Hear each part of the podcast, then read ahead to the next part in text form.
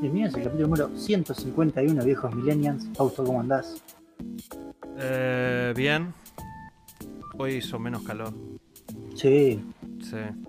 De hecho, observo que vos no estás en el. No, estoy en mi lugar habitual. Estás en tu lugar habitual, te estás cocinando. No, no un tanto. menos. Sí, sí, bastante O- hoy, soportable. hoy es muchísimo más soportable, sí, sí. Ayer fue. Ayer fue tan intenso que yo tenía que hacer un mandado a tres cuadras de mi casa. Y, y tenía que ir al chino que está a la vuelta. Y dije, bueno, ok, puedo, me voy primero a hacer ese mandado y después me voy al chino. Abrí la puerta, vi el calor que hacía y dije, no voy al chino, listo, chao, se acabó. Voy No, ayer fue de los Ayer fue días. Sí, sí. Eh, pero bueno, siempre recuerden la reflexión que leí de un científico, siempre que es... Eh, razonar que este es el verano más frío del resto de tu vida, siempre. Así que, como viene la mano, disfrútenlo y quéjense de que las empresas reduzcan las emisiones. Carlos, ¿cómo vino tu semana? Bueno, justamente algo que hice ayer, Fausto, Sí. eh, antes de pasar allá a los juegos, es que sí. me, me compré un rack para servidores. Yo tengo mi servidor todo en una, compu normal, en un gabinete normal. También tengo mi router, mi switch, todo medio desacomodado, medio tirado, porque es lo como podía. Ya venía hace bastante buscando un rack de estos. Y hay dos tipos de rack, o sea, hay varios tipos, pero en sí hay los rack chiquitos, los cortos, que en general son solo para switch, y después están los de servidores que los servidores son como mínimo 600 milímetros de largo y pueden ser distintas alturas. Bueno, cuestión que yo siempre buscaba ahí por Marketplace a ver qué aparecía, a ver qué aparecía. Me terminó apareciendo ayer un rack de 19 unidades, ¿sí? que es como un metro, un poquito más de un metro, un metro veinte, de 600 milímetros. Es, es una bestia, ¿sí? Encima es, o sea, estas cosas son ya para entornos profesionales, donde estos chapa dura son pesados. Así que me fui con el auto con un amigo ayer con un calor que me moría. Llego al lugar además y veo que el rack no entra en mi auto, porque era realmente gigante. Así que lo tuve que desarmar todo íntegro. Pero bueno, ya lo tengo aquí en mi casa, está todo desarmado. Cuando tenga un poco más de tiempo lo voy a armar y ya estoy muy contento por esta compra porque además lo pagué una ganga, lo pagué directamente. No entiendo El uso No, no, lo que no entiendo es quién carajo vende un rack de servidores en Marketplace. Es que en realidad son racks que quedan, viste, decomisados de empresas que por ahí se cambian a otro, con otro tipo de rack porque queda viejo, lo que sea, viste. Y esto, un empleado se lo lleva y lo vende. Casi Siempre es así.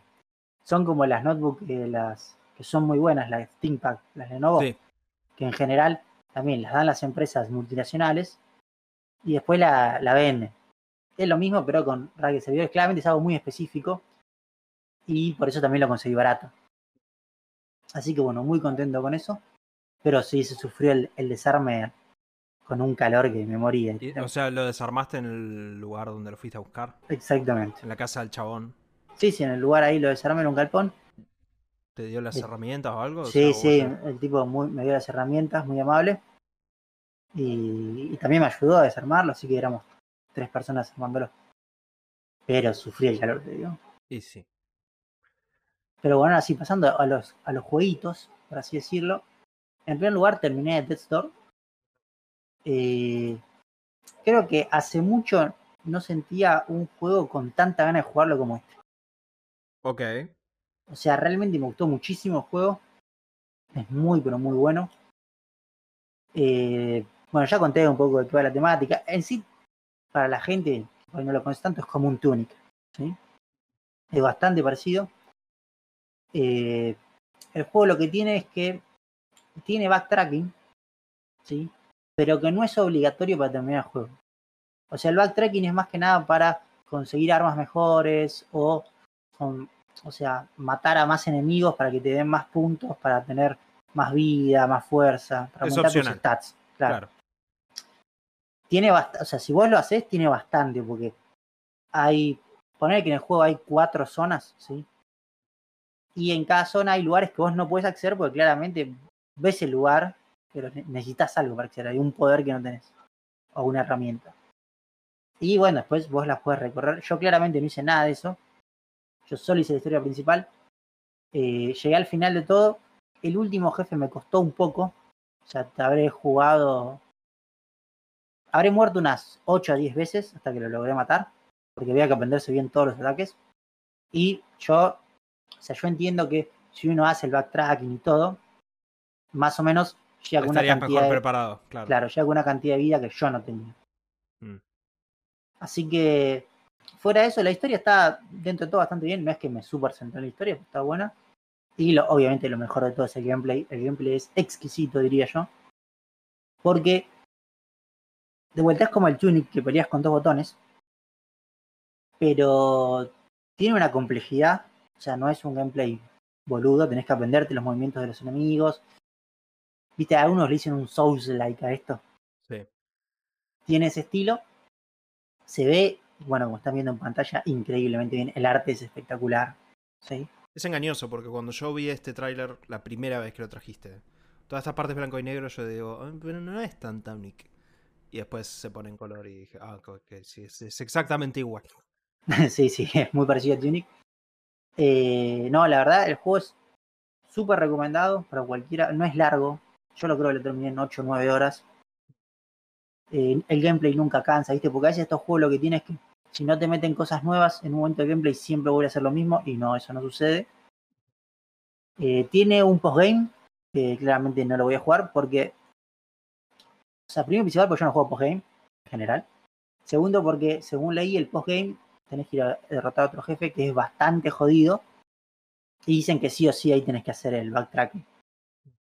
Así que eso lo vi por YouTube. Eh, bueno. Pero no, la verdad que súper recomendado. De lo mejor claramente que he jugado en bastante tiempo. Y ahora pasando a un juego que me sorprendió. A ver, ¿cómo, puedo escribir esto? Esto es Viper, ¿sí?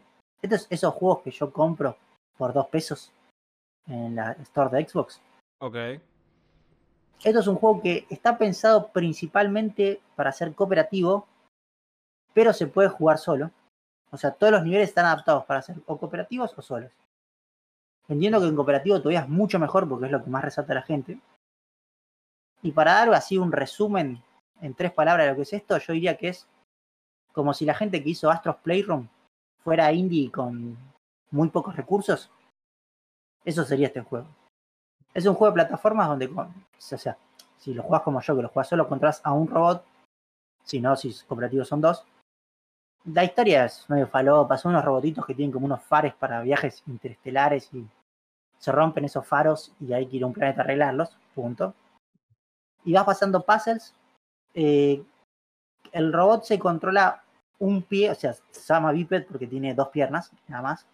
Se controla un pie con cada analógico. Entonces, eh, también en el aprender a moverte va la dificultad y el juego progresivamente va aumentando la dificultad. En un momento, durante el juego tiene 7, 8 niveles. En dos horas se termina, es muy cortito. Mm. Eh, al principio de la primera hora, ponele, yo decía, este es un juego para un nene de 5 años casi. Pero en los últimos niveles hay un par de puzzles que no tanto por la complejidad de pensarlos, sino de la acción que hay que hacer, eh, se vuelven más complejos. No sé si lo, se lo daría un nene de 5 o 6 años. Ya 8 o 9 mínimo. Oh, oh, eso te iba a decir, te iba a preguntar. O sea, subió de categoría directamente. Sí, sí, sí, subió. Eh, el juego vale, yo creo que lo pagué, si no me equivoco, 50 pesos. Sí. Por 50 pesos es ultra recomendado este juego. Porque es, es hasta espectacular por 50 pesos poder jugar esto, porque se ve bastante bien, tiene un buen arte. O sea, son esas cositas que están muy buenas y que no sé, por ahí en Switch vale esto 10 dólares y ni en pedo me compré esto por 10 dólares, encima dura dos horas. Sí. Pero si uno lo juega por 50 pesos es una gloria bajada del cielo. Así que también va otro recomendado para Biped. Y por último, un juego que ya no sé si recomendaría tanto, que hemos probado los dos, Correcto. Correcto, sí. Yo jugué 28 minutos Foamstars, según este video, porque Lo que jugué es lo que se ve en este video. Punto. Ok, entonces solo jugaste, eh, no jugaste las, es- o sea, jugaste este, este nivel, no el otro, el que se Jugué una partida online y después jugué una misión de la del single player. Ok, casi como se juega. O sea, al revés, creo. Pero sí. Eh, yo tengo un. Yo tengo que dar el contexto de que yo no jugué Splatoon nunca. Ah, Conozco bueno, la idea, pero yo nunca jugué Splatoon. Con lo cual probablemente nuestras opiniones van a diferir porque yo no sé de qué me estoy perdiendo. Ok. Claro.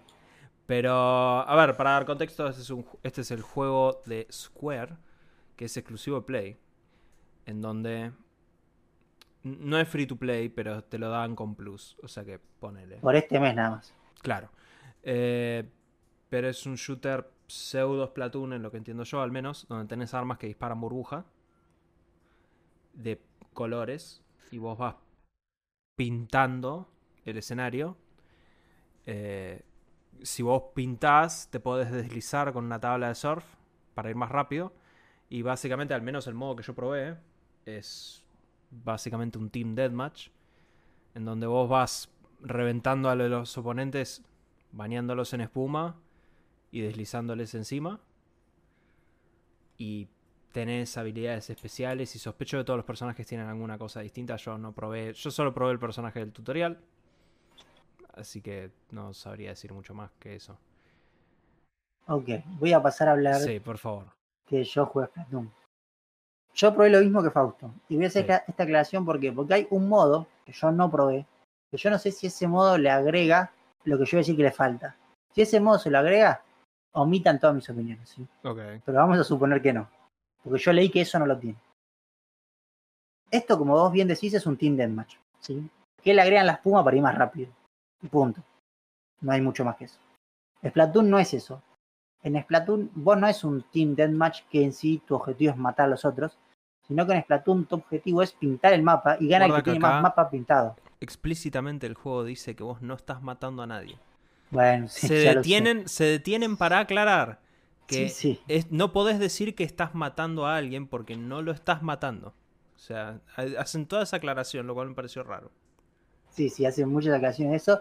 Pero en Splatoon lo que sucede es que el objetivo del juego no es eh, eliminar, matar o detener a otros, sino que es gana el que tiene más partes del escenario pintadas. Entonces, eso hace, obviamente vos podés eliminar enemigos, pero eso no suma nada a quién gana la partida. Si hace que tengan que respawnear y tarde más y te da más tiempo para pintar. Eso hace que esto sea completamente distinto a Splatoon. Que eso es algo que yo leí, que yo al principio dije, ah, esto es igual a Splatoon, y no, no usan la mecánica de gana quien pinta más terreno, porque en Splatoon el pintar más terreno da un montón de táctica. O sea, el juego deja de ser un Team Deathmatch común y corriente para ser algo específico, es Splatoon, ¿sí? Donde no importa tanto la baja que haces, sino la táctica que haces con tu equipo para pintar el terreno y mantenerlo pintado, ¿sí? Que no te lo pinten los otros. Yo esperaba que fuera como Splatoon, no lo es, entonces me llevé una gran decepción. ¿Por qué? Porque realmente para juegos Team Deathmatch, yo siento que hay, y más que nada Team Deathmatch con, con efectito, vamos a llamarlo, no, No, hay ningún, no hay ningún Team Deathmatch con espuma. Bueno, sí, no hay ninguno, Así pero, que es un pero nicho. Team Deathmatch así hay un montón, no sé, Valorant, que tienen poderes y eso, y son mucho mejores que esto, claramente. Yo sentí que el personaje se movía medio raro. Y realmente yo creo que no hicieron como Splatoon porque capaz se comían un juicio. Porque el gameplay de Splatoon es muy particular. Sí. Y este gameplay no me gustó para nada. O sea, Ah. no, no me pareció ni divertido ni nada. A, a mí me pareció entretenido. O sea, el tema es, es, Bueno, yo no jugué Splatoon. O sea que no sé lo Claro. que me estoy perdiendo. Sí. Eh, a mí me parece un robo tener que pagar PlayStation Plus. Pero me parece más robo todavía tener que pagar Nintendo Switch Online. Así que no creo que pruebes Splatoon directamente. Pero. O sea, es como que lo sentí bastante. No sé, es medio naif esto. Es como. Sí, es un shooter online. Donde no matas a nadie, les tiras espuma. Y. Y. ¿Qué sé yo? O sea.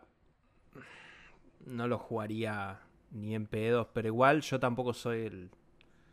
la persona Sí, sí, indicada. el Yo no juego juegos online. Tampoco me interesa este tipo de juegos online. Eh, No, a ver, yo si hubiera sido como Splatoon, yo lo hubiera jugado, a mí me gusta Splatoon.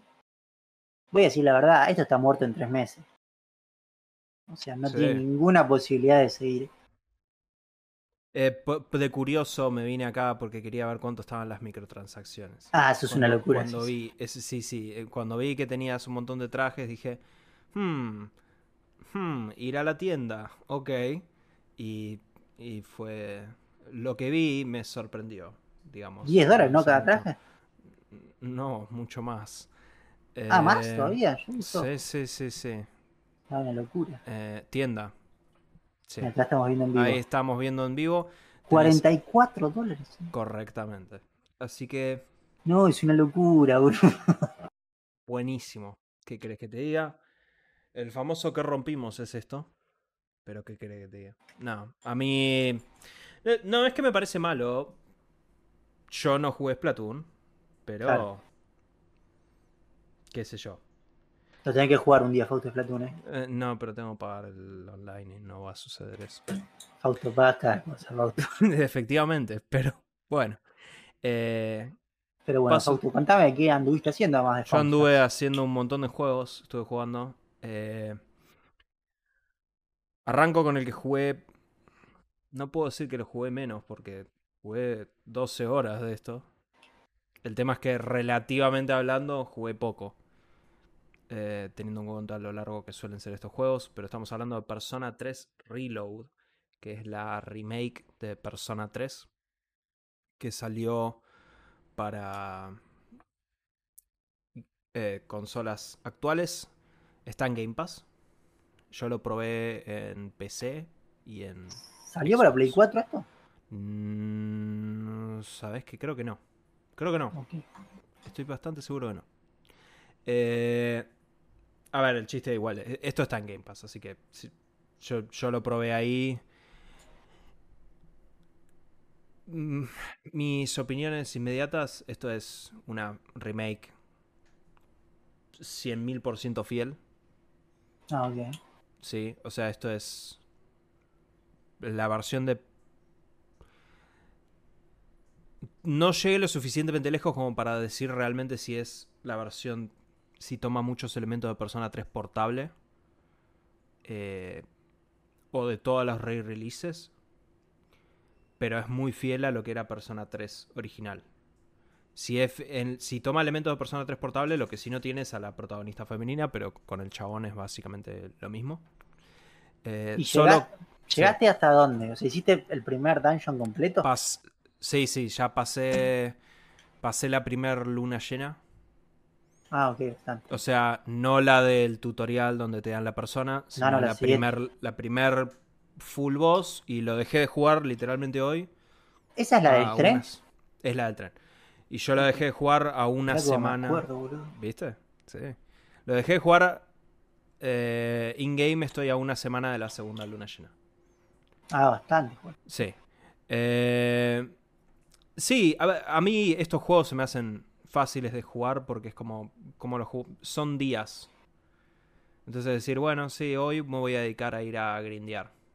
Y hoy, bueno, ya no grindeo más, así que hoy voy a ir a laburar al café, voy a subir mi charm o mi, mi academic porque se vienen los exámenes, ¿entendés? Entonces, hoy voy a quedarme jugando el jueguito en la computadora para hablar con, Ah, eh, sí, un social link. Claro.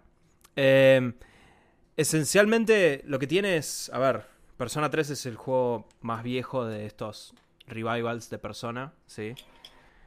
Y gráficamente es, dista mucho de esto. O sea, esto está bueno en el sentido de volver a ver o ver estos mapas con una calidad que nunca los había Ah, visto sí, antes. ya tiene una novela visual casi. El de PSP sí. El de PSP es básicamente una novela visual. Esto es muchísimo, muchísimo mejorado en todo lo que es los- las locaciones y eso. Están impecables. La música en su mayoría es nueva, No. pero es la misma. O sea, es como que regrabaron, Ah, reversionaron. reversionaron, claro. Lo que pasa es que la cantante original de Persona 3 evidentemente no canta más. No murió. Era una mujer mayor. No, no era una mujer mayor, Ah. pero evidentemente no le da para cantar. La reemplazaron.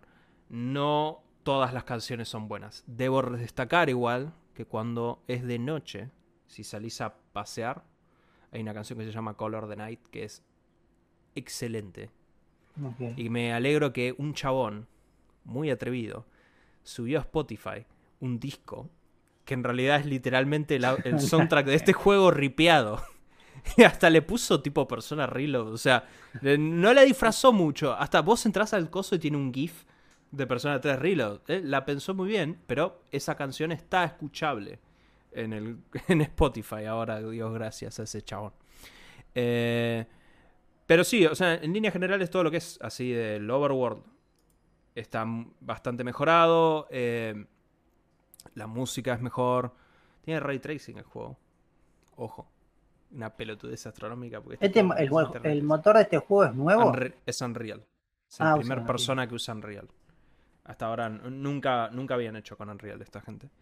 Eh, tiene una boludez que no tienen los anteriores, que es eh, que te permite rebobinar. Eso es cambiando tus selecciones. claro, o sea, si vos vos podés rebobinar a un momento anterior, creo que en los últimos tres días. Por ejemplo, es muy útil cuando vos vas a hablar con gente.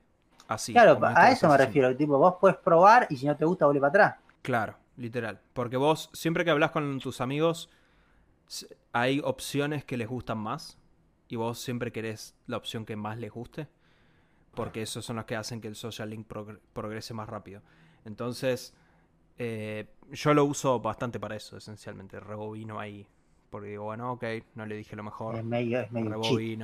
Y bueno, pero es que si no, lo que hacías era googlear cuál era la puta respuesta que te daba el más 3. Así que en vez de eso, bueno, te lo Pero puedes rebobinar. eh, o sea, ¿tenés algún límite de, de veces que lo puedes usar o siempre lo puedes No, usar? podés rebobinar lo que vos quieras. La realidad es que no me parece que está mal. O sea, es- a fin de cuentas es una... Si no lo harías grabando siempre antes. Eh, Sencillamente los chabones te metieron una forma en la cual podés vos mismo probarlo. Eh, supongo que es útil, qué sé yo, si llegas a la luna llena y te das cuenta que no compraste cosas, Sí, sí. rebobinar e ir a comprar cosas. Eh, después lo que es combate, porque Tartarus, que es básicamente el Super Dungeon donde vos estás en persona, es una torre, que es los pisos se generan al azar. Y eso es- el chiste es que es siempre igual. O esa, esa era como mi- la mayor queja si jugaste Persona 3. Era que el dungeon es siempre igual. Eh, la situación es la misma, porque a fin de cuentas seguís trepando Tartarus. Han hecho un esfuerzo en que sea visualmente más flashero. Obviamente no es la Play 2 o la PSP, o sea que claramente mejor se va a ver. Em, tomaron bastantes cosas de lo que sería Persona 5 en términos de meter gráficos lindos y, y hacer que la UI sea más flashera y cosas así. O sea, eso, eso sí se lo reconozco. El juego se ve muy bien. Eh, hay pelotudeces que me parecen bizarrísimas. Como por ejemplo el Shuffle Time. No sé si te acordás. O sea, al final del- de ciertos combates podías conseguir un... Te aparecían unas cartas que se mezclaban y vos tenías que elegir al azar cuál era la que vos querías. Ah, sí, ya. Sí, esto, Shuffle Time. Sí. Pero ahora no se mezcla nada. Eso, ¿Qué querés? Entonces, tipo, ¿por qué mierda se llama Shuffle Time? No sé. Eh, a ver. Si nunca jugaste Persona 3, es un gran juego para empezar. Es irónico lo que voy a decir, pero es el Persona más corto que hay. Estamos hablando de un juego de 60 horas, 60, 70 horas fácil. Pero es el más corto. Persona 5 es muchísimo más largo que esto. Eh, y está en Game Pass. Así que yo lo recomiendo para que la gente lo pruebe. Eh, para mí es impecable. Qué sé yo. Lo voy a seguir jugando. Sencillamente porque me intriga más cuanto más adelante vas. Si hay algunas cosas que introdujeron con persona portable. Hay algunos cambios menores, alguna que otra mecánica. Ahora tenés un jardín, puedes plantar tomates si querés. No sé. Pero- y con los tomates puedes cocinar una comida que le sube los. que bufea a los personajes antes de ir a Tartarus. Entonces, no sé.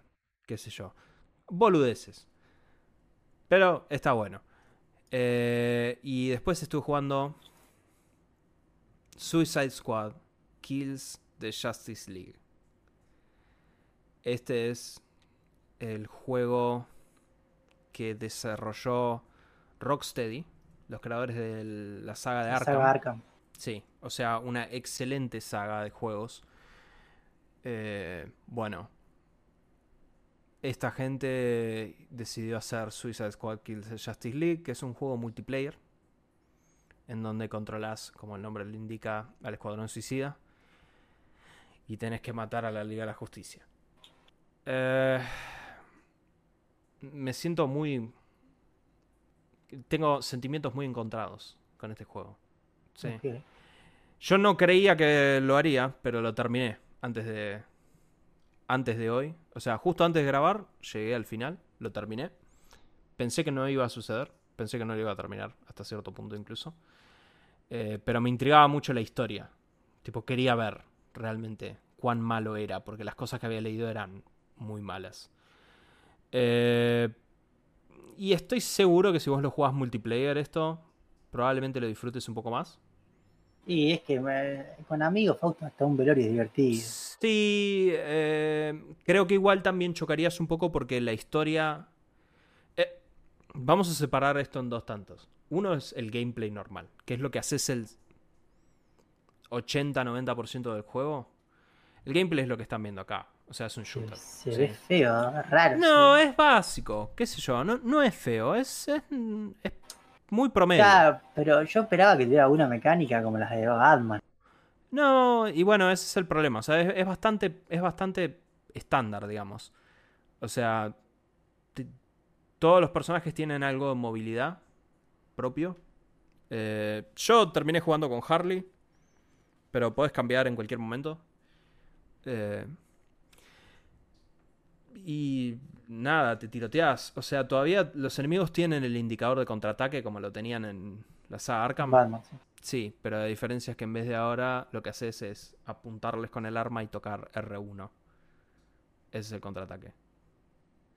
Ok. O sea, no, no hace una animación, Sí, sí, es, es como una bala especial que tira Harley de todas sus armas. O sea, que los contraataca por alguna razón misteriosa.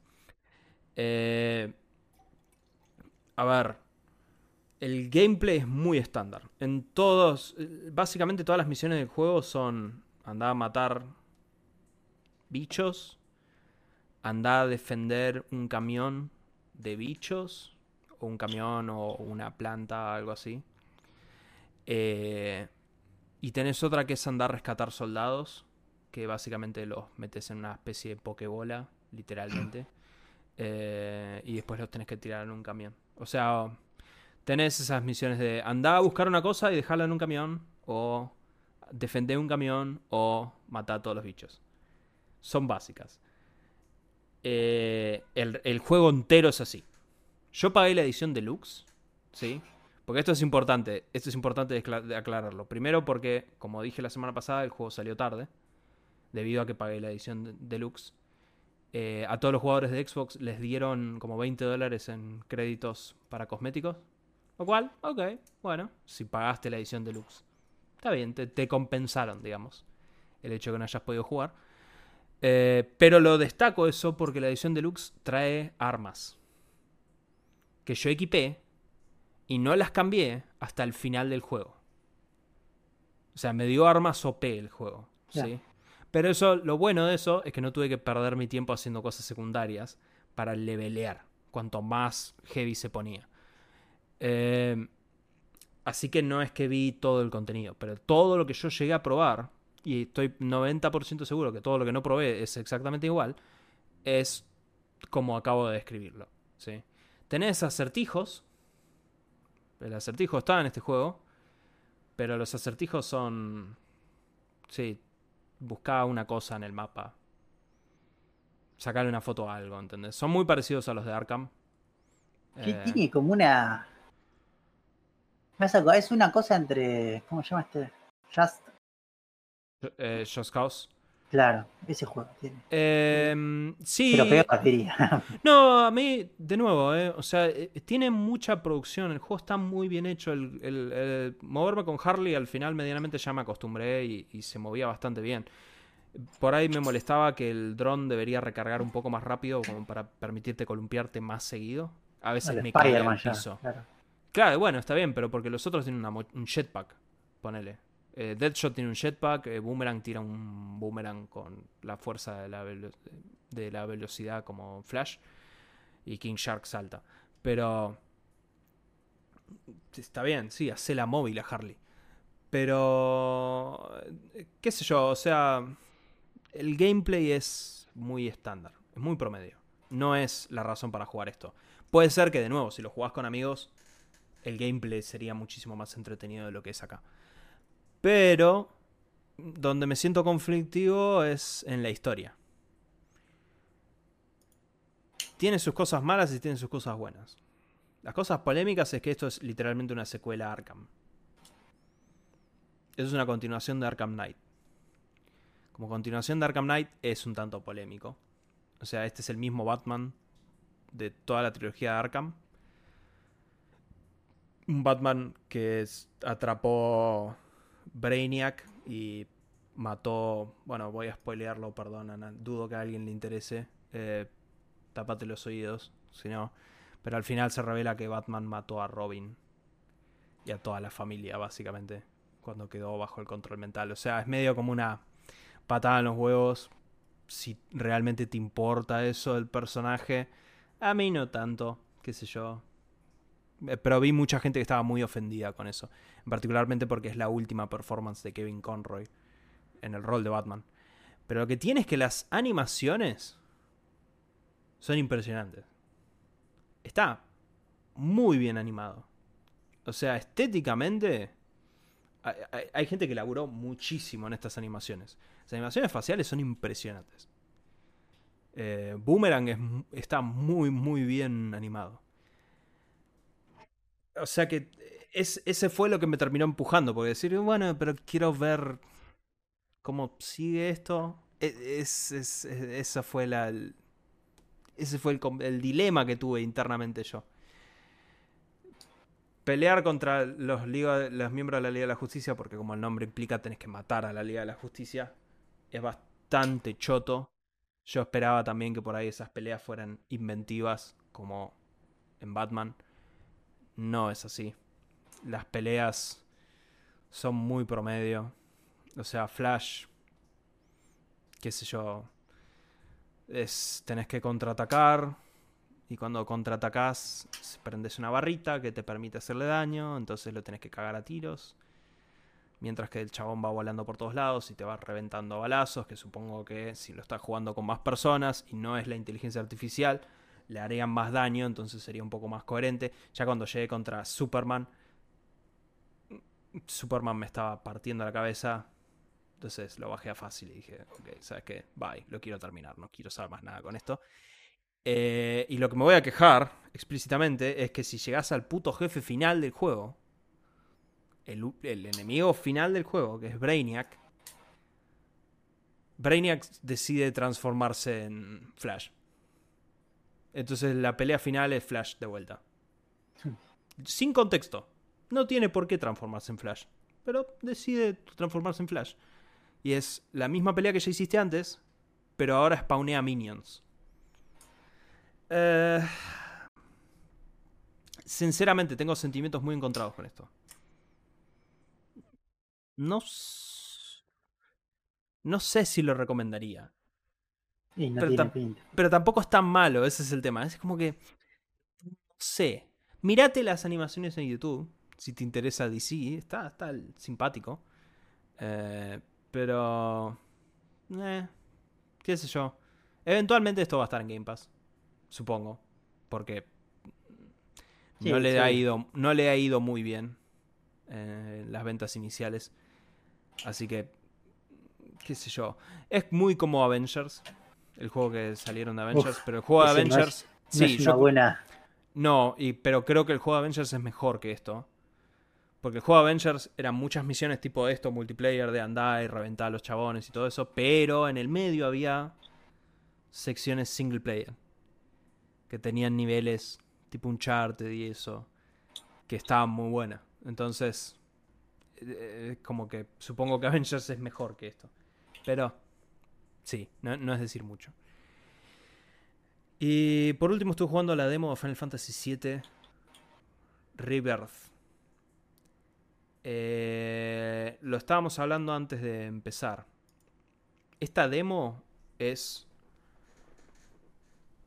una secuencia famosa de Final Fantasy VII en la cual ni bien salís de Midgar, que es literalmente lo que le corresponde a esta remake para arrancar, pues recordemos que la parte 1 termina cuando se van de Midgar, Cloud se sienta y les cuenta un flashback a los miembros de la party explicando quién es Sephiroth y todo eso. Porque en el juego original Sephiroth aparece por primera vez recién ahí, a esa altura. Entonces, no es como en la remake que Sephiroth está hasta en la sopa en todos lados. ¿sí? Eh, pero bueno, acá Cloud les cuenta qué onda. Y vos, esta demo es básicamente el flashback entero. Cosas que quiero destacar. Primero, eh, me emocionó mucho toda esta opening. Por la cantidad de detalles pelotudos que tiene. Primero que se ve impecable. Visualmente es impresionante. Ya el anterior se veía muy bien, pero esto se ve impresionante. Yo lo jugué en el modo calidad, de 30 FPS. Tengo entendido por la gente que jugó el otro modo, que dicen que se ve drásticamente peor. Em, tipo que es muy, muy borroso el modo 60 FPS. Pero la atención al detalle, ciertas cosas que están haciendo para caracterizar a Cloud en estas en este flashback que no quiero entrar en detalle porque es un spoiler para Final Fantasy VII original, pero mm, está muy muy bien hecho. El y bueno, nada, cuando llegas a la ciudad de Nibelheim eh, a mí me explotó el cerebro, pero porque bueno, Nibelheim yo la tengo muy fresca de Play 1, básicamente. Entonces era como, ok, este es, este es un lugar que exploré en Play 1, exploré en PSP también, en Crisis Ahora tiene polígonos. Claro, ahora es, ahora es Play 5, o sea, esto es mucho más flashero. Eh, tiene más minijuegos. Tiene un minijuego explícitamente que podés probar en la demo. eh, donde podés tocar el piano. Mira. Sí. Podés tocar. Me senté a tocar una canción entera, de hecho. Eh, cam- podés tener las manos separadas. Lo único que medio me descolocó es que. Al menos hasta donde yo hasta, hasta lo que yo entiendo, el piano se toca la mano izquierda. En mi caso, al menos la mano izquierda toca los graves. La mano derecha toca los acordes. Acá es al revés. La mano izquierda con pase acompañamiento. Pa- bueno, para mí marca los graves, ten en cuenta que yo toco música pop, no toco Beethoven. Eh, la, O sea, la melodía estamos de acuerdo va con la derecha. Por eso, sí, pero para mí la derecha son acordes, ponele si estoy tocando una canción pop y la izquierda va marcando los graves. Ponele, si tengo que hacer algún movimiento estará en la izquierda, pero bueno. Pero acordes y eso están en la derecha.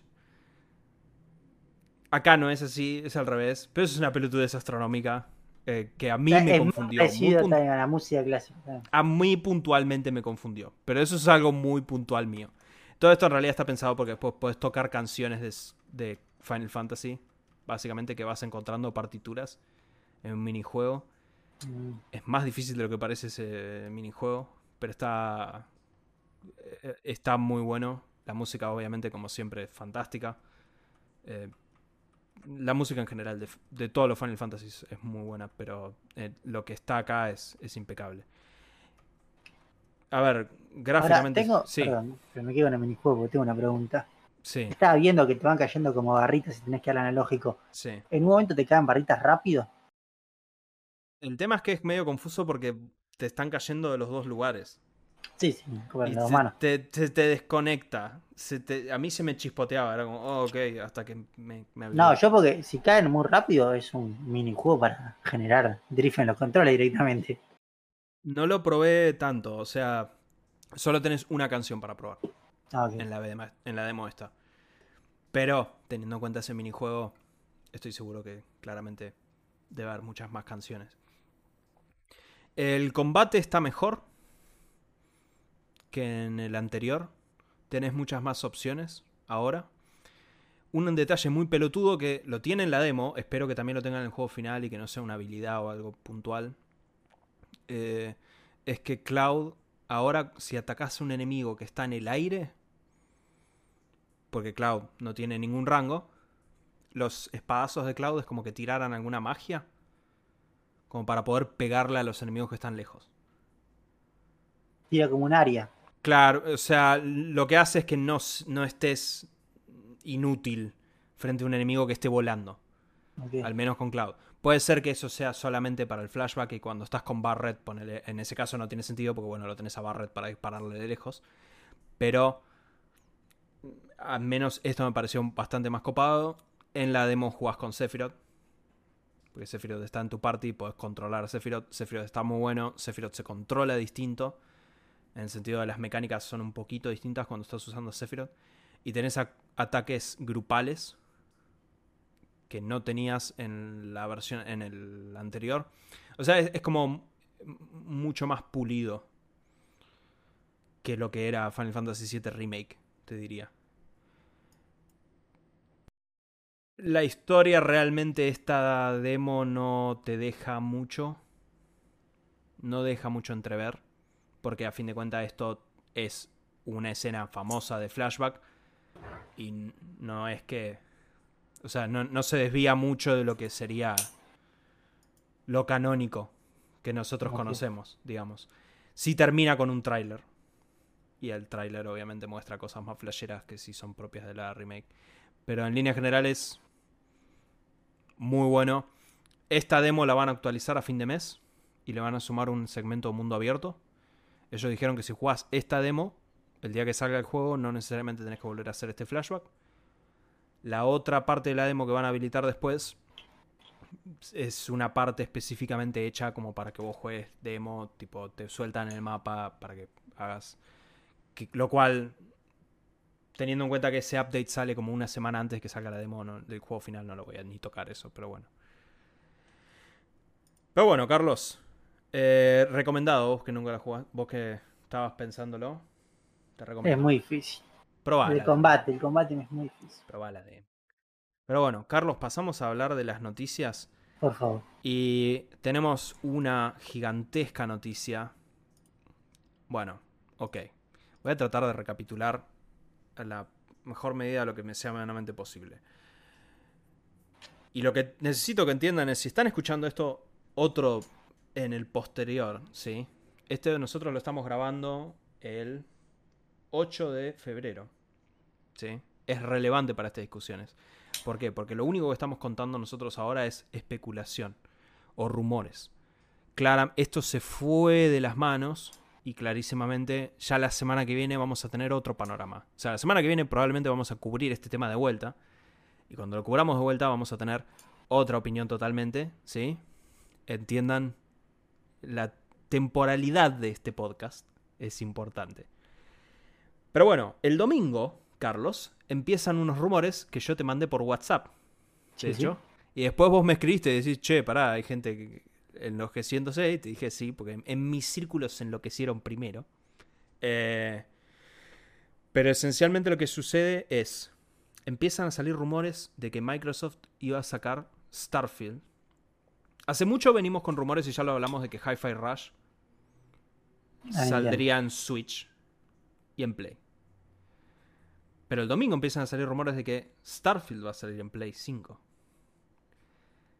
Cuando salga la expansión que sale este año, la primera expansión que anunciar, supuestamente ahí va a salir Starfield, en Play.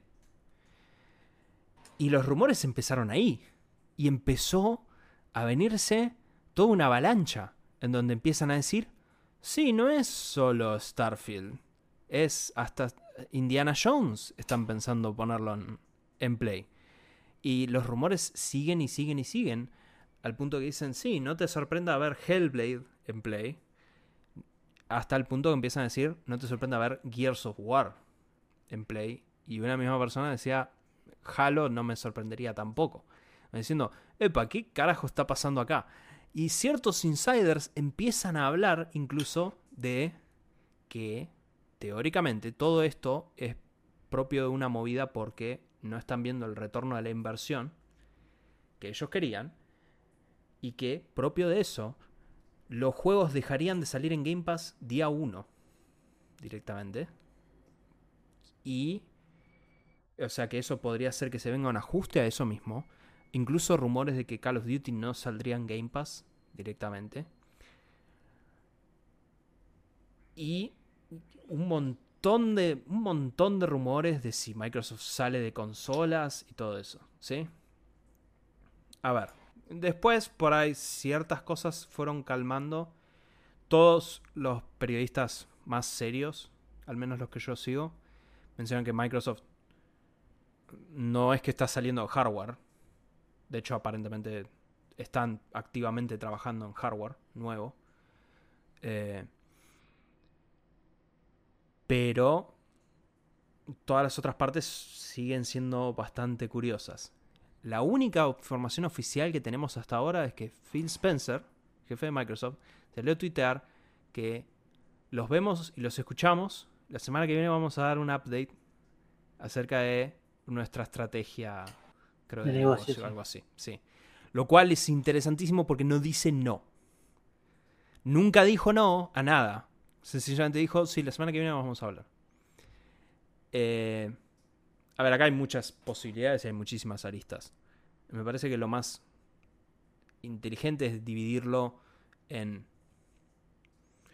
Yo creo que hay varios escenarios posibles. Un escenario sería, ok, vamos a sacar todos los juegos en Play. Y obviamente eso incluye Switch 2, en la medida que sea posible. Pero nadie puede hablar de Switch 2 todavía. seis meses después, ponele, que sería medianamente lo que viene siendo ahora. Y Play no va a tener Game Pass, porque es muy probable que a mí me sorprendería mucho que Sony les deje poner Game Pass en PlayStation. Eh, pero en la Xbox sigue todo igual. En cuyo caso, bueno, ahí tenés que sopesar cuánto te interesan los juegos de Xbox, si te comparas una Xbox o no. Eh, también puede ser que solamente sean algunos juegos y algunos otros no. Pero lo dudo, viendo cómo viene la mano. Y después creo que las opciones ya son muchísimo más apocalípticas. Porque si salen todos los juegos el día 1 y la única diferencia es Game Pass, bueno, ok, pero ya si salen todos los juegos día 1 y Game Pass pierde el beneficio de juego día 1, ahí Game Pass para mí no tiene sentido. No, es que por eso, si, ya los juegos dejan de salir en Game Pass día uno, va a haber mucha gente que se da rebaja. Me parece que si vos haces eso es porque ya no te interesa Game Pass. Que teniendo en cuenta cómo es Microsoft como empresa, sospecho que no debe ser así. Me sorprendería que eso sea real. Sencillamente porque Microsoft es una empresa que vive de suscripciones. O sea, sería matar la suscripción. Porque ningún idiota pagaría Game Pass y al fin de cuentas el chiste más grosso que tiene no está más. Eh, ahora. Yo igual lo que creo que van a hacer. Sí. Para mí lo más probable es que van a sacar los juegos en Play, pero en Game Pass van a estar gratis. ¿sí? Ya día 1. Día 1.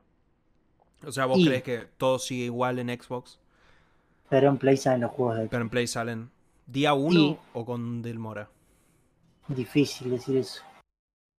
Capaz algunos importantes salen con demora y otros día 1. O sea, no, no hay una única línea de pensamiento en eso. Lo que yo creo que va a pasar acá, y es, porque a mí creo que es muy interesante sobre qué es lo que va a suceder, pero también yo creo que igual interesante es cómo lo van a comunicar. Y yo creo que una estrategia para mí que van a usar acá de comunicación es como que decir que, que la exclusividad está mal y que todos los juegos deberían estar en todas las consolas. A ver, acá. Apretando a los de PlayStation. Sí, que na- les va a chupar un huevo. O sea, yo si soy Jim Ryan, CEO de Sony, me estoy meando de la risa, básicamente. Porque dice, sí, ya. ¿Qué querés? ¿Kit de desarrollo? ¿Me traes Nah. Starfield? Te les regalo. Llévate, dale, por favor. Yo, yo entiendo eso, pero justo vamos a hablar después. Viendo ciertas cosas que está haciendo la Unión Europea, pro consumidores, Mi- los de Microsoft por algo son la empresa más gigante del mundo. Correcto. Yo creo. A ver, el tema es.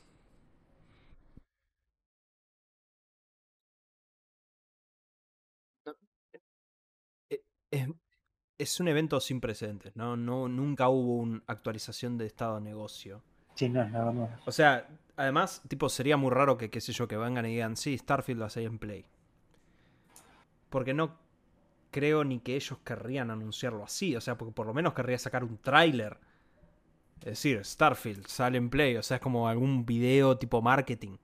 Esto claramente se apuraron porque se le fue de las manos el mensaje. O sea, de hecho hay rumores dentro de lo que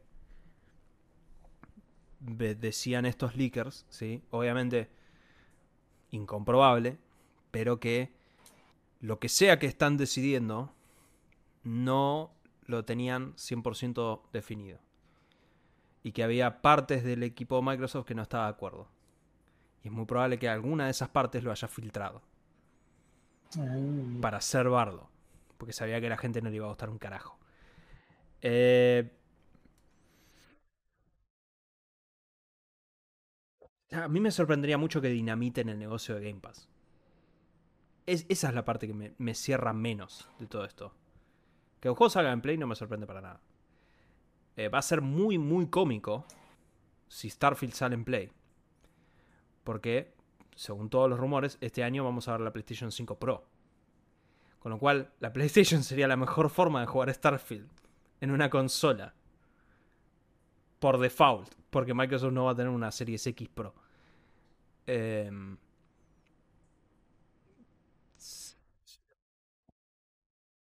no sé. Es muy difícil, realmente es, es muy difícil lo que hacer. Es un momento muy eh, sin precedentes, te diría. De hecho, podría decirse, y creo que no es una exageración decir que lo que sea que hablen la semana que viene, probablemente va a ser un cimbronazo a la industria en líneas generales.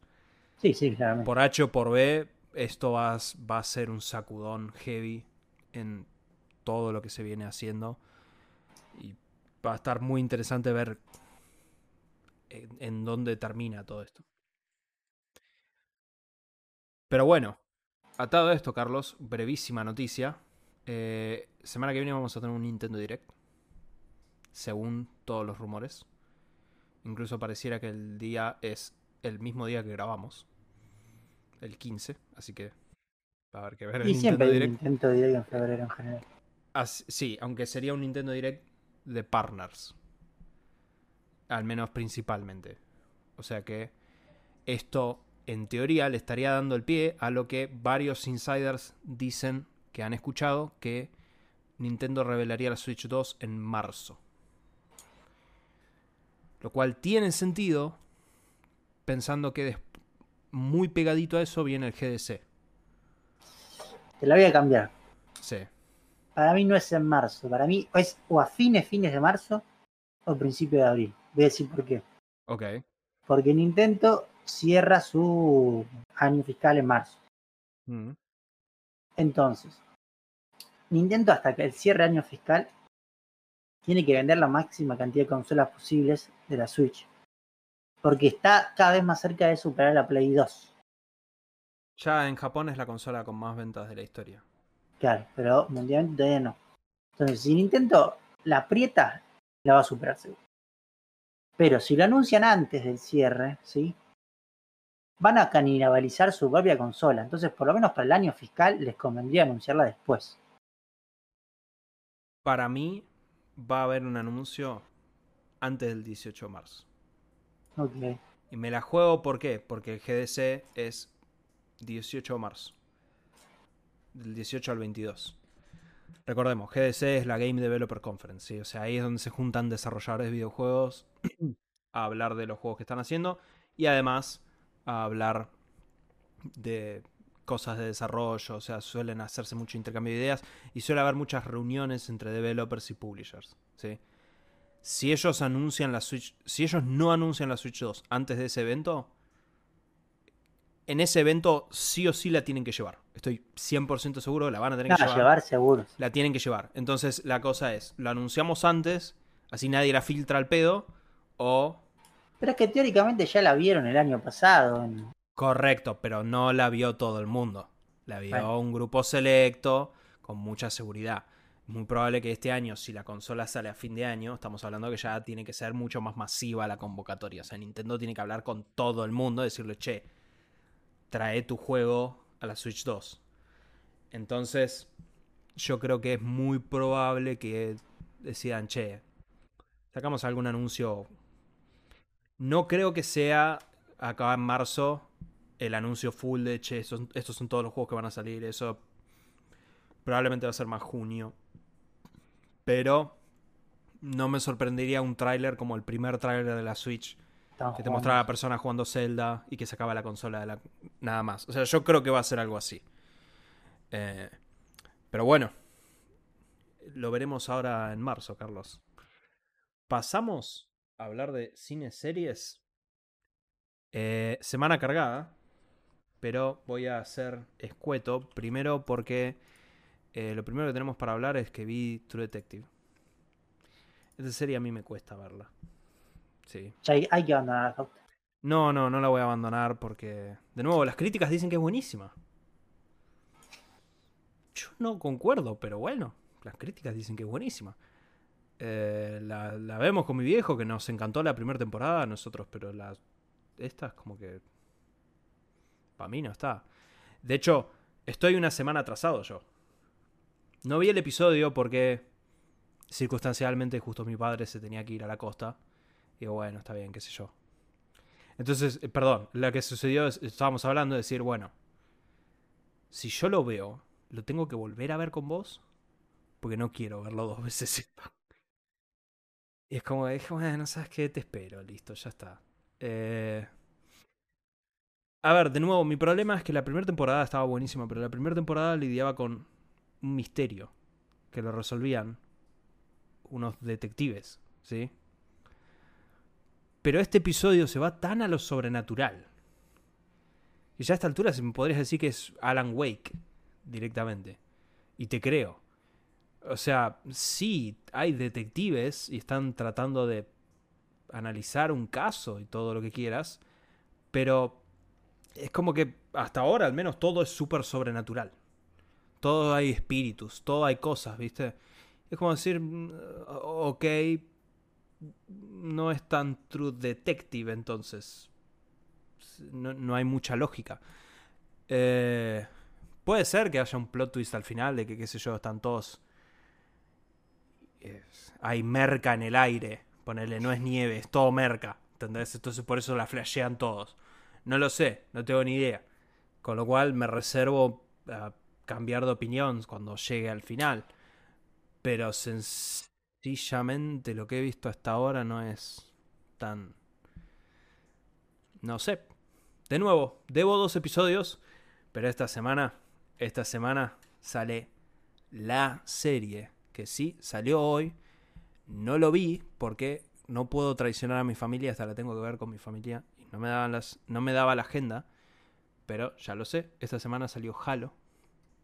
La voy a ver, la voy a traer reportada. Así que es como que... Sí, sabes que no, no, no tengo mucho interés.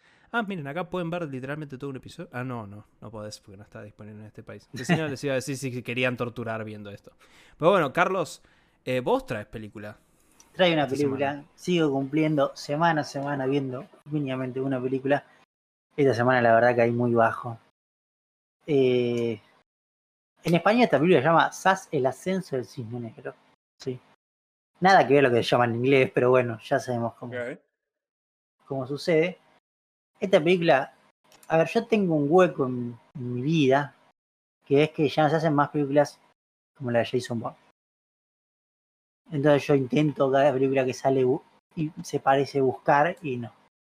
Claramente Jason Bourne hay uno solo, Matt Damon hay uno solo. Eh, esta película es un tipo que trabaja en el SAS, que hace misiones también así, de capturar terroristas y eso. Y hay unos terroristas que van y prenden fuego a una aldea porque tenía que pagar un oleoducto y los había contratado el mismo gobierno británico para prender fuego a la aldea para que pase el oleoducto. Algo que a ustedes les pareció una locura, pero es bastante común. Eh, bueno, en medio los traicionan a los tipos estos, a los terroristas, después los quieren capturar. Entonces los tipos no se dejan capturar y hacen un atentado en el tren que va entre París y Londres, el que va por abajo del agua. Mm. Y el- la película sobre el atentado es.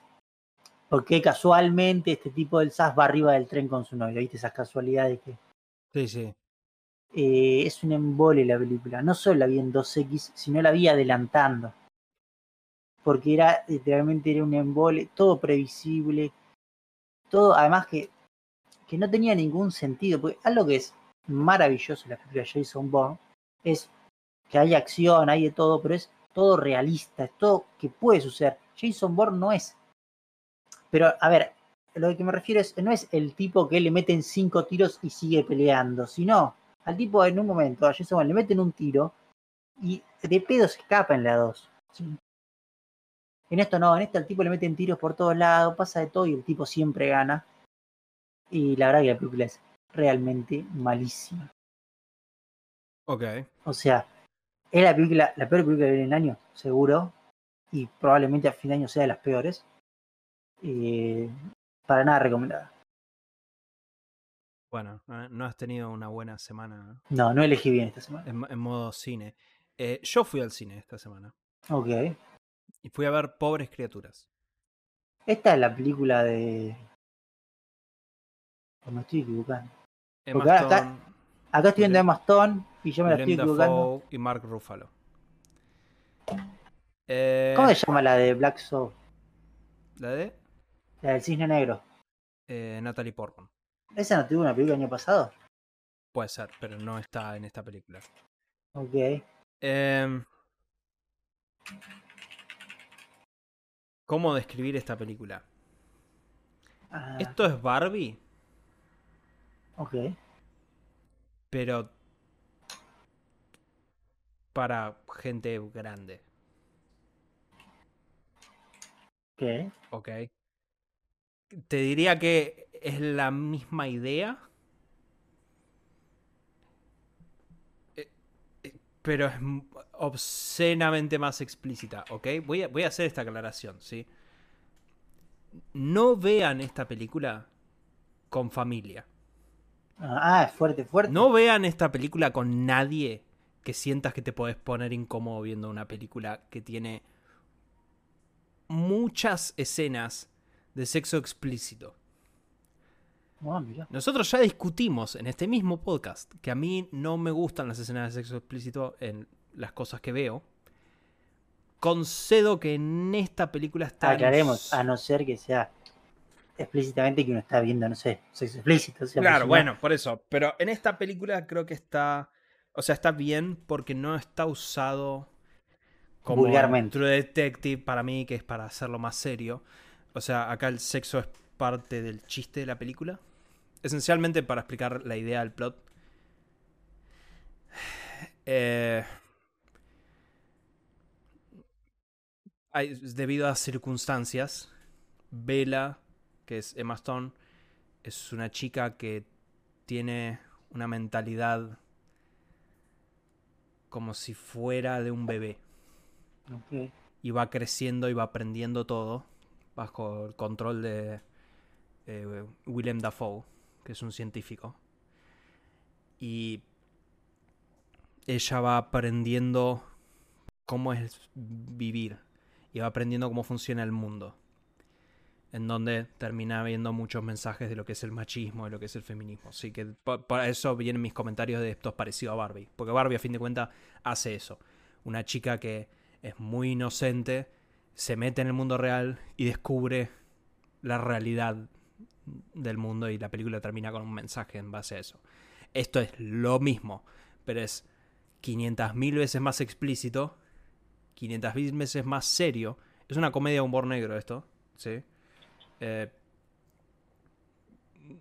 a mí me pareció fantástica la película. La recomiendo. Pero nuevamente, con todas esas salvedades. Es una película súper explícita. No la veas con nadie que te parezca que te vas a sentir incómodo viendo una película explícita, ¿sí? Pero es excelente, está muy bien filmada, todo lo que es el diseño de producción es fantástico. De hecho, se lo recomendaría a mi madre, porque le gusta todas las recreaciones, excepto que es una película recontrasarpada. Eh, y las actuaciones están todas muy bien. Emma Stone está muy bien. William Dafoe siempre está muy bien, pero bueno, está muy bien. Eh, la realidad es que, nada, es una película excelente. La recomiendo. Ok. Para agregar únicamente, la película de Natalie Portman es Secretos de un escándalo que está nominado a un Oscar. Ok. Esta película creo que también está nominada a un Oscar, así que me parece. Por ahí compiten. Sí. Eh, no vi la otra, pero esta está muy buena. Tres noticias rápidas, Carlos. Tiroteo. Dos malas y una buena. Como la vida. Sí, eh, exacto. Sí, en mi caso suelen ser 10 malas y por ahí una más o menos. Eh, a ver. James Cameron dijo que tiene ideas para Avatar 6 y 7. Ya o sea, él está trabajando Avatar 3, 4 y 5 ahora mismo. Está produciendo Avatar 3. Y ya filmó pedazos de Avatar 4, si no recuerdo mal, de hecho. Pero tiene una historia pensada así. Pero perdón, ¿ya está filmada la 3 completamente? La 3 sí. Creo que lo que están haciendo es trabajar todo lo que es eh, eh, postproducción y eso que es larguísimo el Avatar. Eh, y Avatar 4 entiendo que también filmó un poco, porque creo que cronológicamente él explicó en su momento que Avatar 4 tiene un salto temporal. Entonces quería filmar unas escenas cuando los chicos todavía tienen la edad que tienen y cuando dentro de años estén listos para filmar Avatar 4, ya tiene toda esa primera parte filmada, así que filma lo demás. Eh, dijo que tiene ideas para continuar la saga, que él lo ve como una saga tipo Star Wars, que puede crecer un mundo onda Star Wars. Que dice que yo él dice que creció con Star Wars y que lo que le gustaba de esos mundos era que eran mundos que se habían pensado. Lo cual no. Dudo que George Lucas había pensado todo cuando hizo Star Wars 1. O sea, después sí, tuvo que pensar un poco más a futuro, pero y de nuevo, ya lo hablamos acá. No entiendo. Sigo sin conocer fanáticos de Avatar. Si existen, me gustaría hablarles y preguntarles por qué. Tipo, si no vieron alguna otra película en su vida, qué sé yo.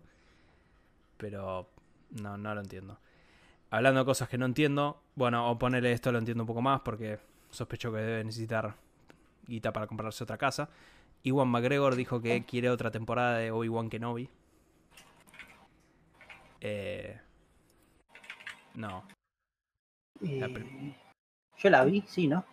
Puede ser, no sé. Es, muy mala. Ah, sí, sí, la Uh, es malísima. Es muy, muy, muy mala. Es Vos no la viste, la vi yo, ¿no? Yo sí la vi. Ah, la viste también. yo la vi. Es muy Era la que estaba en la arena, yo me acuerdo de malísima. Sí. Esa parte no me molestaba tanto, me molestó todo lo que vino después. Pero el primer episodio, bueno, qué sé yo. Eh, pero la buena noticia, Carlos, es que Bob Iger, el CEO de Disney, ya salió a aclarar que se acabó lo que se daba y van a ajustar la cadena en lo que es Marvel. Y dicen que se van a concentrar en las franquicias más fuertes. Menos producciones y más fuerte. Sí. Después de haber hoy que se embolsaron un acuerdo con, con la gente de Fortnite por. Epic, sí. Por, creo un que billón y medio. Un billón, y medio, creo, sí. de dólares, van a tener que rascar de donde puedan los muchachos. No, es que igual tiene razón, o sea, esto creo que lo que nos está diciendo es olvídense una secuela de Eternals. Y creo que nadie lo va a lamentar realmente. Sí, o sea, es una cosa medio extraña. Yo creo que lo único que hay que sacar de esto es que van a meter quinta fondo en X-Men. O sea, porque van a tratar de mantener eso. Pero sencillamente, teniendo en cuenta el calibre de las series que han hecho, Loki estuvo bueno, What If estuvo bueno, pero por cada Loki, por cada What If, hay un Secret Invasion. Y no, así que... la de la momia, el muchacho de la momia. plata. Esa era mucho mejor que Secret Invasion. Créeme que no tenés ni idea de lo que te perdiste. Bueno, pues estás comparando. o sea, ya sé, es como, qué sé yo te querés tomar un vaso de leche cortada o comerte un yogur cortado, digamos. Sí, ya sé, las dos son una porquería, pero bueno. Carlos, ¿pasamos a hablar de tecnología? Sí, en primer lugar traigo una noticia que, si llega a suceder, pues esto no está confirmado, sería un cambio realmente importantísimo. Eh, hablamos la semana pasada que, o la anterior, yo no me acuerdo, que Apple tuvo que cambiar muchas cosas debido a las nuevas regulaciones de la Unión Europea. Eh, tanto de abrir su navegador que va a tener, abrir su store, un montón de cosas. ¿sí? Ahora bien, lo que sucede es que esto también afecta a compañías muy gigantes que llama Gatekeeper la Unión Europea, ¿sí? Y en esas compañías está WhatsApp. Y lo que le estaría obligando a WhatsApp con estas nuevas leyes es que pudieran mandar mensajes con otras aplicaciones de mensajería instantánea. Recordemos que atrás de todo esto hay un estándar que muchas eh, aplicaciones cumplen. Lo cumple WhatsApp, lo cumple Telegram, Signal, lo cumple el de Apple ahora eh, también. Y medio lo estarían obligando. Realmente si esto sucede, por lo menos para mí sería algo glorioso. O sea, primero y principal dejaría WhatsApp Segundo, podría usar aplicaciones que no requieran tener una cuenta con un teléfono. ¿sí? Y podrías elegir la aplicación que vos quisieras. Esto ya hubo entrevista con la gente de WhatsApp, digo que están viendo y van a verlas. De vuelta. Igual esto yo lo tomo, claro, lo tomo como una certeza, teniendo en cuenta las entrevistas que estoy, es lo que estaba ojeando. Sí, yo, yo hasta que esto no esté realizado no confío. Yo creo que mi gran pregunta es, y si esto no termina igual que lo que pasa con el sideloading en iOS, de que lo van a limitar a la Unión Europea. Y, a ver. Teóricamente pueden hacerlo. No, no, lo pueden hacer. Esperemos que no, por favor. Porque yo, yo no quiero seguir usando WhatsApp, pero WhatsApp es una mierda. A mí me parece que anda bien. No, a mí no me gusta para nada. Hay, hay sistemas mucho mejores. Así que bueno, hay que esperar a ver qué sucede. ¿Sí? Pero bueno, está al caer, por lo menos. Y la segunda cosa que traigo, para hablar un ratito, Fausto sabe más que yo de esto. Eh, ya se le entregaron a la gente normal, ¿sí? Los Apple Vision Pro. Sí. Eh, mucha gente, he visto varias opiniones, de gente diciendo que es mucho menos de lo que se esperaba, hasta gente diciendo que es mucho más de lo que se esperaba. Eh, yo los videos que vi realmente me sorprendió. Yo no conozco otro casco que haga lo que hace este. Pero vamos a pasar con Fausto, que es el especialista en casco y él tiene. Sí, eh, voy a dar el primer titular. Hoy vi por primera vez un local en la Argentina que dice que lo tiene. ¿En serio? Te voy a decir cuánto sale. 6 lucas verde. Siete palos y medio. Eh, se le fue un poquito la mano. Se fue al carajo, sí. Y tengamos en cuenta, por si, si por alguna razón ese precio que acabo de tirar no te espantó, y decís 7 palos y medio, puedo. Ok. Porque encima, perdón, déjame aclarártelo. 7 palos y medio es el precio especial en transferencia o pago en efectivo. Ok. El, con tarjeta era 9 palos, si no recuerdo mal. Eh, el tema es, si te llega a interesar eso, ten en cuenta que Apple en Estados Unidos, ¿sí? Antes de que vos te lo compres, te piden que te hagas un escaneo de tu cabeza con Ah, un iPhone local, sí. o con un iPad. Lo puedes hacer vos solo si, Ah, si ya tenés un coso y si no, si vas a un local, ellos te escanean tu cabeza y te hacen todo.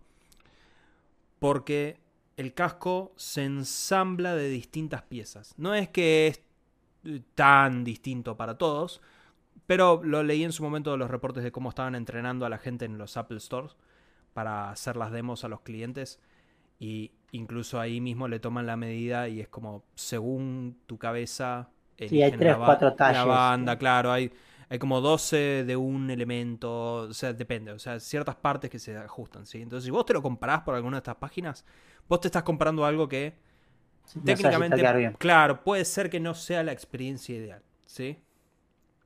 Ahora, eh, no es un problema en otros cascos, qué sé yo, el Quest 3 es el Quest 3, punto. Vos te lo compras, te lo pones y se acabó. Eh, pero, bueno. Yo todas, yo me he fumado muchas reviews, he visto mucho. Entiendo que técnicamente es impresionante el pass-through y eso. El tema es que no es que haya una app que digas, che, esto está buenísimo. Entiendo que el pass-through es buenísimo también. Pero el problema es que cuando vos tenés un pass-through tan bueno, este es el, este es el problema del Uncanny Valley. Por si no saben lo que es el Uncanny Valley, es, lo voy a simplificar muy a grosso modo. Cuanto los gráficos de un juego se vuelven más reales, cuanto más reales son, más te das cuenta La de las diferencias. O sea, te vas a dar más y más y más y más cuenta hasta que eventualmente pasemos ese valle, ¿sí? Pero es, es la progresión que eventualmente se convierte en el valle. Ese es el problema. Si tu progresión es tan así, bueno, acá el problema es genial, pero eh, la pantalla del casco no es tan buena como no tener el casco puesto. No, bueno, eso, por eso yo por lo menos creo que van a tardar bastantes generaciones. Por supuesto, van a tardar un montón. Pero a lo que voy es que ellos lo promueven esto como un dispositivo que vos teóricamente lo podés usar todo el día. Lo cual claramente no podés porque la batería dura dos o tres horas. Sí, tienen que tener conectado. Eh, Claro. O sea, eso. Ese es el tema. O sea, cuando vos promocionás esto como un dispositivo que vos te, te- te lo pones y no te lo sacás. Y con eso trabajás y haces todo. Es como que. mm, eh, Empieza a fallar. No tiene. Eh, no es que tenga su software, digamos. Es decir, uh, ok, una killer app realmente. ¿Sí? Entiendo que tiene cosas muy buenas. Literalmente podés usarla como pantalla de tu Mac.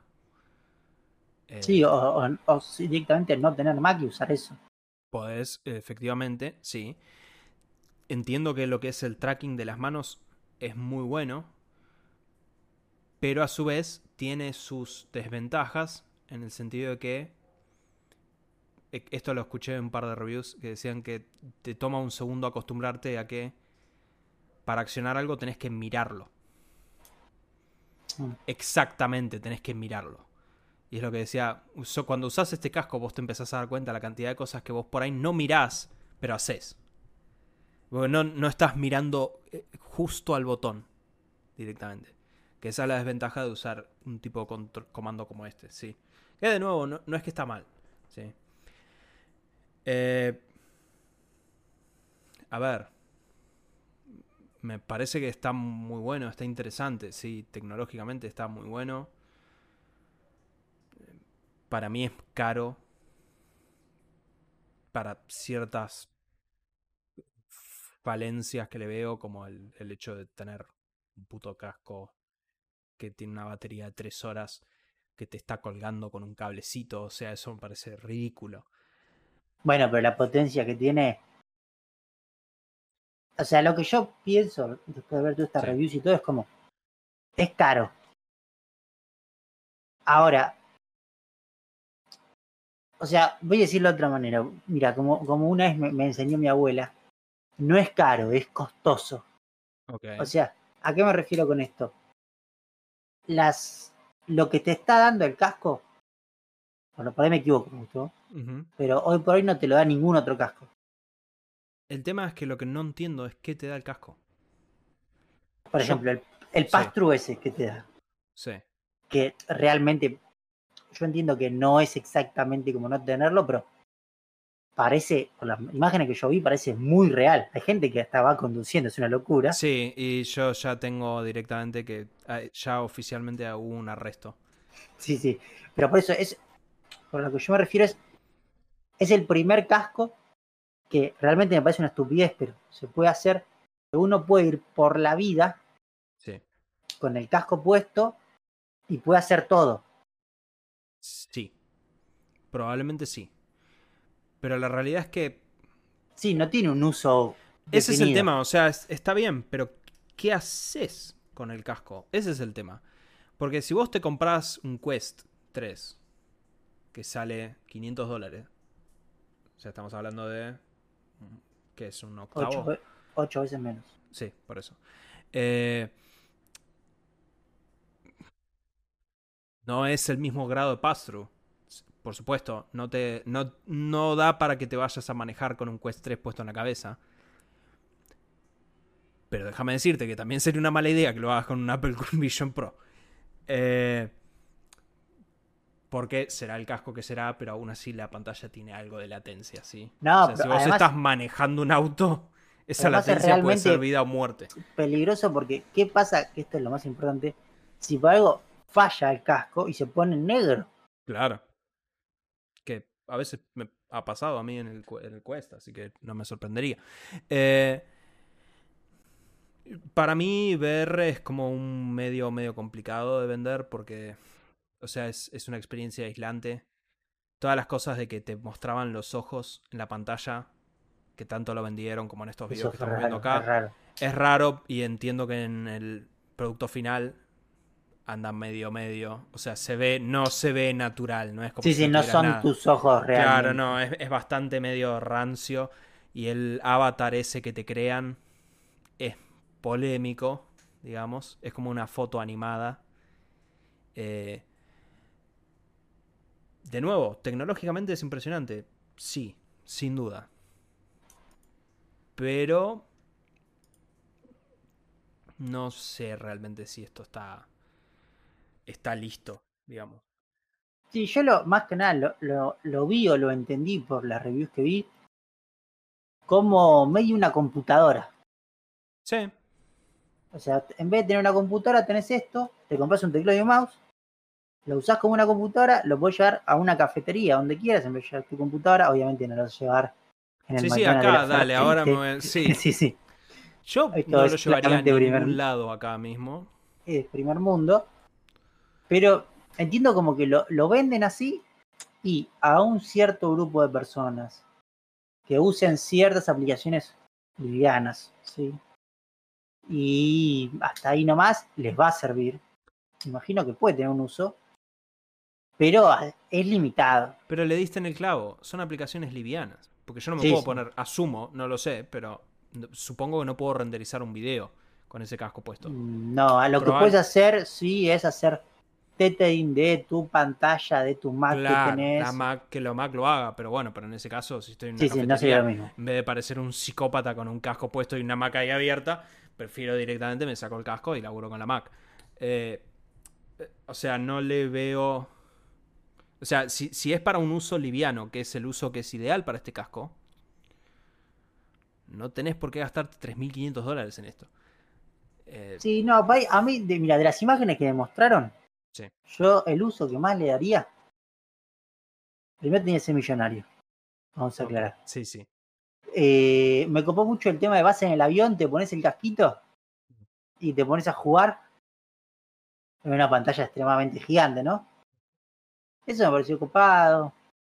Pero después sí, no. A ver, por eso mismo lo digo. Yo creo que no es caro porque realmente la tecnología que tiene es un salto tan diferencial de lo otro que vale su precio. Ahora entiendo que es costoso. Por eso yo decía que no es caro, es costoso. Pero falta que la gente le encuentre el uso. Falta que ellos también te justifiquen el uso, ese es el tema. O sea, yo, de nuevo, o sea, como una persona que tiene muchos cascos y que ha usado mucho tiempo cascos, sea, yo lo veo y digo, ok, me lo pondría para ver una película, porque entiendo que están, tienen películas en 3D. Sí. Pero después Sí, no hay mucho más. no haría nada. O sea, porque todo bien, pero si quiero mandar un mail, eh, tengo varias pantallas donde puedo mandar mails. O sea, y, es Sí, una experiencia aislante. Ese también es lo que tiene también. O sea, vos cuando te pones un casco, por más bueno que sea, no dejas de encerrarte. O sea, todo el pass-through que vos quieras, pero lo que vos ves no lo ven los demás. Sí, no, no, bueno, hay, para, bueno, ya para ir cerrando, pero hay un video de Sí. Víctor Abarca. Es un tipo que habla sobre tecnología. A mí hace seis años me gustaba, hoy por hoy me parece un real pelotudo. Es un fanático de Apple, pero al extremo. El tipo hizo, encima vive en Nueva York, es, o sea, es un español que vive en Nueva York con su pareja. Es como muy particular el tipo, la verdad yo no me lo banco, pero hizo un video donde él con su pareja invitan a otra pareja a comer, donde todos están con gafas de estas. Todos, hacen comiendo todos. Primero vi eso y dije, ¿a dónde está yendo el mundo? Cuando Sí. vi eso. Esto es lo más cyberpunk que vi en mi vida. Pero en hasta un momento me, me da miedo, boludo. Decir, Es que inevitablemente vamos a ir a eso, me parece. Esa es la meta final, pero no estamos todavía. Todavía el hardware es muy costoso y muy aparatoso. El día de mañana yo estoy seguro que todos vamos a andar con unos lentes que te proyecten imágenes. O sea, estamos perdiendo nuestra humanidad. Eh, bueno, pero qué sé yo, en vez de yo tener que castear YouTube y tener que pelear porque la tele no la conecta para mostrarle un tráiler a mi viejo, entonces digo, mira papá, y listo. Eh, así que eh, yo aprecio ese futuro. Como una persona que usa lentes todos los días, que venga, por favor. Mira, yo sé lo Carlos. que voy a decir, Fausto, para cerrar Sí. esto, Sí. que esta plata de los Apple Pro en realidad se te use por más potreros y por menos Apple Vision Pro, Fausto.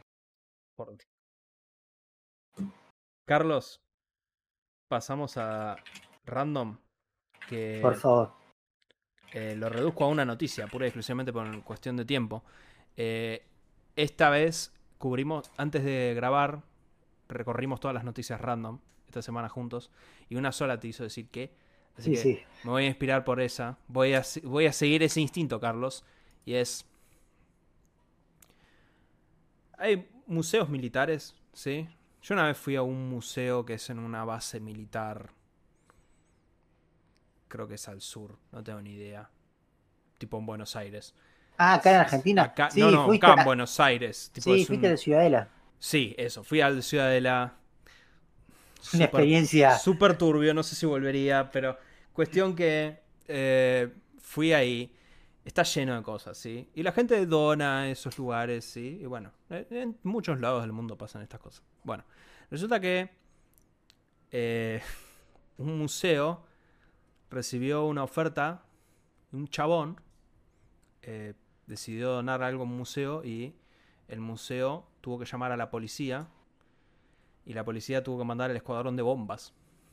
¿Por qué? Porque lo que estaba donando esta persona era un Douglas Air-2 Genie, que es un misil no guiado diseñado para llevar una bomba atómica.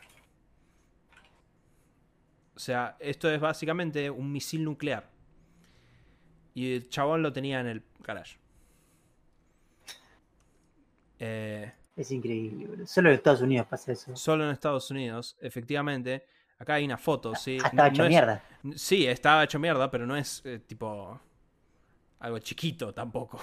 No, no. Estamos hablando de algo enorme, ¿sí? Eh, Ahora, tengo preguntas sobre esto, justo. No sé si lo vas Sí. a poder responder por la noticia, ¿no? Pero, en primer lugar, si el misil se, aún vez tuvo carga nuclear, aunque sea por una práctica, eh, le queda la radiación. No sé si eso lo dice la noticia. no lo cubren porque lo que hicieron fue básicamente ver si había una bomba nuclear y si esto podía explotar y matarlos a todos. Sí, no, lo más probable es que no haya nada. Probablemente no. Y, y lo segundo eh, que más me llama la atención de todo esto es. O sea, yo no sé si dicen si el tipo pertenecía a la Fuerza Aérea o qué, pero ¿cómo lo consiguió? ¿Cómo lo consiguió? Sí, lo tengo acá. Ok. Es el hombre lo consiguió de un vecino que se murió. Y el vecino lo compró de una venta de. eh, de, de hipoteca es cuando vos te, cuando se te quedan sin y te liquidan todos tus bienes. Bueno. Entonces, ese sí. primer dueño misterioso tenía un misil nuclear y bueno, y el vecino dijo, dale, para adelante, ¿por qué no? Un- una decoración original para el jardín, básicamente. Eh, pero sí. no, además, Sí. eh, acá tengo, estoy, tengo Wikipedia, ¿no? Tengo datos. Esto tiene combustible sólido, además. No sé si tendrá dentro del combustible sólido o no. Eso es re- recontra peligroso. Eh, claro, encima es combustible de cohetes, o sea, esto es. sí, sí. Esto eh, no es nafta super, esto, esencialmente. Eh, pero bueno, es, efectivamente esto es algo. e- Esto es una noticia random. Sí, es Only. USA. Es. Eh, eh, esto sí, sí, es típico en Florida. Florida Man. Carlos, ¿pasamos a las recomendaciones? Por favor. Eh, por mi lado, tengo una recomendación. Tengo mucho miedo, no sé si ya lo recomendé esto. Y si lo No recomendé fue hace poco, pero bueno, sepan que no importa. Es difícil, señores. Llevamos 151 episodios. No en todos los episodios hubo recomendación, pero a mí me cuesta recomendar. Es, es muy difícil. O sea, el hecho de que nosotros hagamos una recomendación por semana es delirante para mí. Sí. No sé cómo carajo hemos llegado a llenar tanto. Así que si algo se repite, como diría Mirta, la audiencia siempre se renueva. Así que no pasa nada, Carlos. Exactamente. Bueno, lo que voy a recomendar es un canal de YouTube. Se llama Jacques Busquet Tomás. ¿sí? Es un gallego, el tipo. Eh, como claramente están viendo en pantalla, es un tipo que se dedica a electrónica. El loco sabe, sabe bastante. Y además tiene bueno, buen instrumental. ¿sí? Y hace análisis instrumental, está muy bueno. Me tiene que gustar la electrónica, si no, esto es realmente un embole. A mí me gusta la electrónica. Si yo, estoy viendo esto y tengo flashbacks de Vietnam, de cuando hice electricidad y magnetismo en la facultad. Muy linda materia, Fausto. No, no, la detestaba con toda mi alma. Eh, así que la verdad que me, gusta mucho el, canal del tipo. Además, de vuelta, hay dos tipos de gente en internet que explican electrónica. La gente que hace como electrónica para, vamos a llamarlo entusiastas, así, que es eso, esos videitos, esos short que ponen tres LED, viste, y que prenden con una tirita y dicen, no, esto es así, que realmente es una poronga. Y estos tipos, que en general son ingenieros electrónicos, que explican a fondo. O sea, en electrónica no hay punto medio. O sea, vos te metes a fondo o es short boludos. Así que estos tipos me gustan mucho. Yo, yo me inclino más al short boludo porque yo soy más boludo. Y de nuevo, electricidad y magnetismo y yo no nos llevamos bien. Eh, mi recomendación, eh, en realidad fue una sugerencia tuya, Carlos, una buena sugerencia para zafar, eh, es este domingo es el Super Bowl. A mí no me interesa el fútbol americano. Eh, creo que, de hecho, nunca jamás vi el fútbol americano propiamente dicho. O ¿Pero sea, nunca viste el partido del Super Bowl? No, jamás en mi vida vi el partido del... Yo por primera vez lo vi el año pasado. Ah, ok. ¿Y? ¿Te, te pareció entretenido? A ver, yo. Rápidamente, perdón que alargue el podcast, pero eh, yo en el colegio, cuando nos tenían que enseñar todos los deportes, nos enseñaron y jugamos fútbol americano.